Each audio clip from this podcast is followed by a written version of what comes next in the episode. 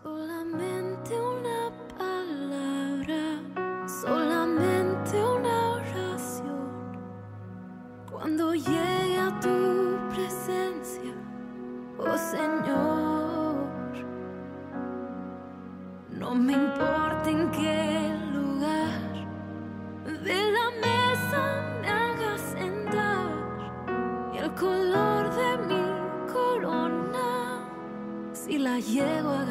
Ayer estudiamos el pacto de Dios con Abraham y encontramos el vínculo con Cristo en ese mismo pacto. Eso fue lo que Pablo, el apóstol Pablo, nos habló en el libro de Gálatas. Hoy vamos a estar en Gálatas capítulo 3, versículo 19. Entonces, ¿para qué sirve la ley? Fue añadida a causa de las transgresiones hasta que viniese la simiente a quien fue hecha la promesa y fue ordenada por medio de ángeles en mano de un mediador. Bendito el Señor.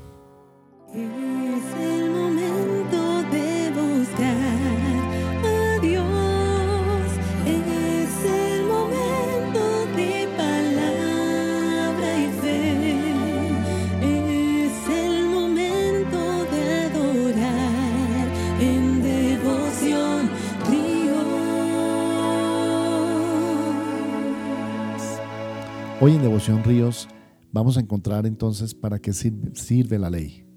¿Por qué Dios dio la ley? Porque el pueblo de Israel ha sido un celoso guardador de la ley durante tantos años. Cuando Cristo vino, Él no tenía el propósito de cambiar la ley o modificarla. Él no vino para abrogar la ley, para decirles, no, ya no, ya no tienen que seguir la ley de Moisés. De hecho, esa fue una de las acusaciones que los judíos ortodoxos y los maestros de la ley hicieron contra Cristo. Pensaron que Él venía para que llevar al pueblo a una desobediencia civil hacia la ley de Moisés. Esa ley de Moisés les había acompañado por ya 1400 años cuando vino Cristo y entonces era una herejía desde el punto de vista de ellos que Cristo viniera a enseñarles algo diferente a la ley. ¿En qué punto vemos que Cristo habló cosas diferentes a la ley?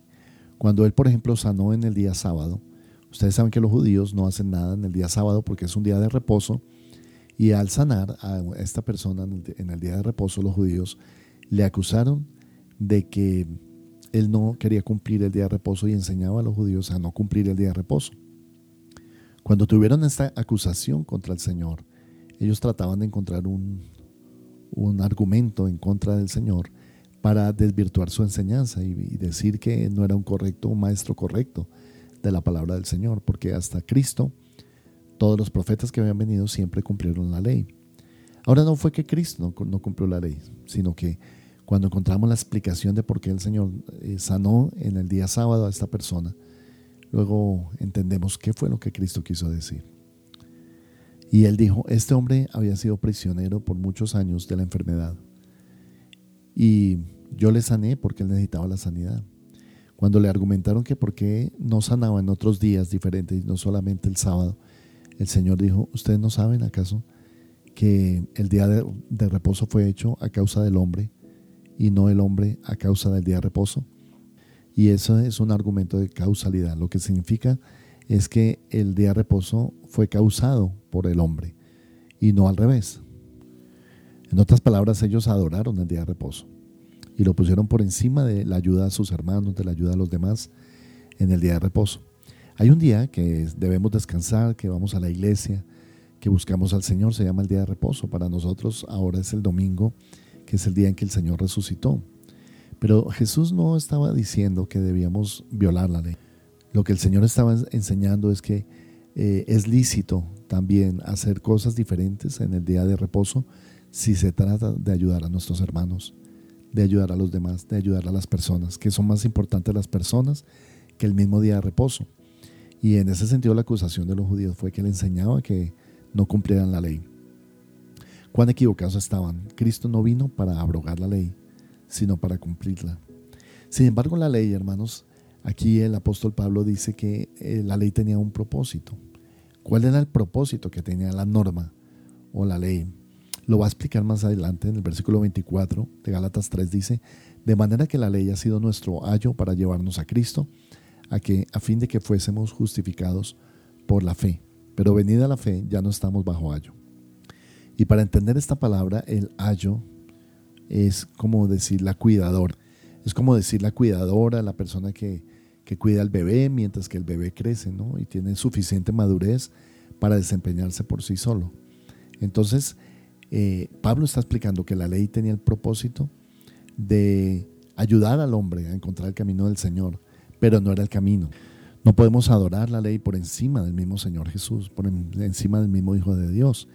Por eso, mi querido hermano, eh, hay, personas en la iglesia que son legalistas, ¿no? Que son que se tienen que cumplir las cosas como ellos dicen y como, como está escrito, pero al pie de la letra, porque si no, tú eres una persona pecadora, te hace sentir una persona que no agrada a Dios, te hace sentir una persona que, eres mundana si no cumples la ley al pie de la letra.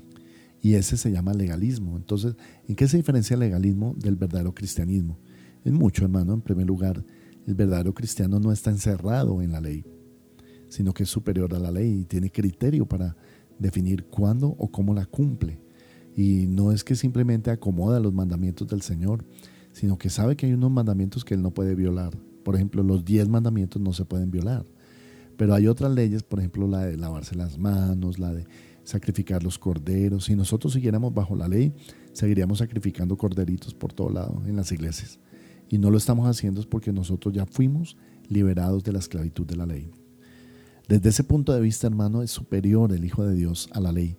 Cuando Cristo dijo, yo no vine para, para abrogar la ley, yo, no, yo vine para cumplirla, es porque la verdadera ley está en el corazón y se trata de agradar a Dios por encima de todas las cosas. Tú no necesitarías ley, no necesitarías ninguna ley si tú tuvieras la ley grabada en el corazón. No necesitaríamos ningún tipo de leyes, ¿verdad? Porque nosotros mismos seríamos ley en nosotros mismos. Allá en Romanos capítulo 1 dice que hay personas que son ley para sí mismos y que cumplen la ley mejor que la gente que tiene la ley. ¿Cómo puede ser eso, hermano? Porque la ley es un asunto. Dice en Romanos 1 que había hombres que son ley para sí mismos, que cumplen estrictamente los mandamientos del Señor. ¿Cómo puede ser eso? Porque hay gente que ama a Dios. Entonces, no necesitas una ley cuando tú mismo eres ley. No necesitas una ley cuando tú mismo tienes una revelación de la ley en el corazón. Y entonces la, gente está esperando es que se le diga qué tiene que hacer de la A a la Z. Entonces tú no llegas a una iglesia para que te den órdenes, para que te den instrucciones, mandamientos y para que tú empieces a, vivir por esos mandamientos. Tú llegas a una iglesia para aprender cómo llevar la ley de Cristo en el corazón. El Señor allá en, Ezequiel 11, 19 dice, y escribiré mi ley en el corazón de los hombres. Y por eso, hermano, eh, al terminar este capítulo 3 de Gálatas, declaramos que eh, nosotros somos o estamos encima de la ley, no para no cumplirla, sino porque la ley fue hecha por causa del hombre y no el hombre por causa de la ley. Por eso, mi querido hermano, ore. Y si usted se ha sentido como legalizado, se ha sentido limitado, se ha sentido totalmente una persona restringida por leyes, no lo ve así. Empieza a vivir bajo la libertad del Hijo de Dios, no para licencia para pecar, sino por el contrario, porque usted mismo es ley en su corazón. Padre, te pido por aquellos que escuchan esta mañana el devocional y te pido que tú escribas la ley de Dios en sus mentes y en sus corazones. Gracias, amado Dios, por este estudio en el Evangelio, en la carta, en la epístola de los Gálatas. Y te pido, Señor, que alumbres nuestro entendimiento y nuestra revelación de ti. En el nombre de Cristo Jesús. Amén. Y amén.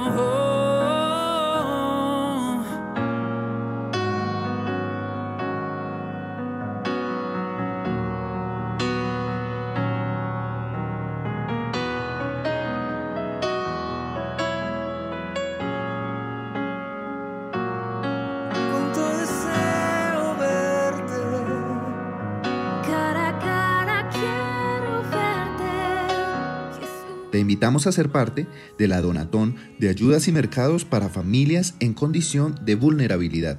Ríos de Alabanza contigo. Puedes realizar tu donación en dinero o en especie. Puedes hacerlo ingresando a la página www.riosdelavanza.co y allí puedes inscribirte tanto para dar como para recibir ayudas.